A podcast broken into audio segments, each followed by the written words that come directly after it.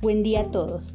Hoy voy a hablarles de la operación de destilación, la cual es un método de separación de soluciones mediante la evaporación y posterior condensación del componente más volátil. Esta operación es la más madura y extendida en la industria. Se emplea, por ejemplo, en la desalinización del agua del mar, en la extracción de aceites esenciales, en el refinamiento del petróleo, la fabricación de licores la producción de etanol carburante, entre otros.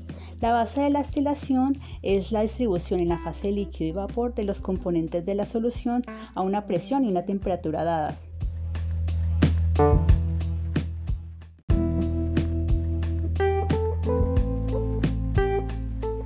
La principal ventaja de la destilación es la obtención de compuestos de alta pureza, pero se dificulta la separación de componentes químicamente similares, termosensibles o con puntos de ebullición cercanos.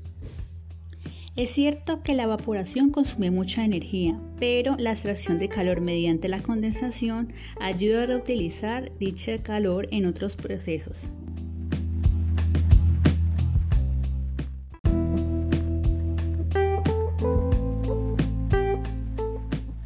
Los tipos de destilación son destilación simple, destilación fraccionada, destilación al vacío, destilación azeotrópica, destilación por arrastre de vapor, destilación seca, destilación reactiva y destilación flash.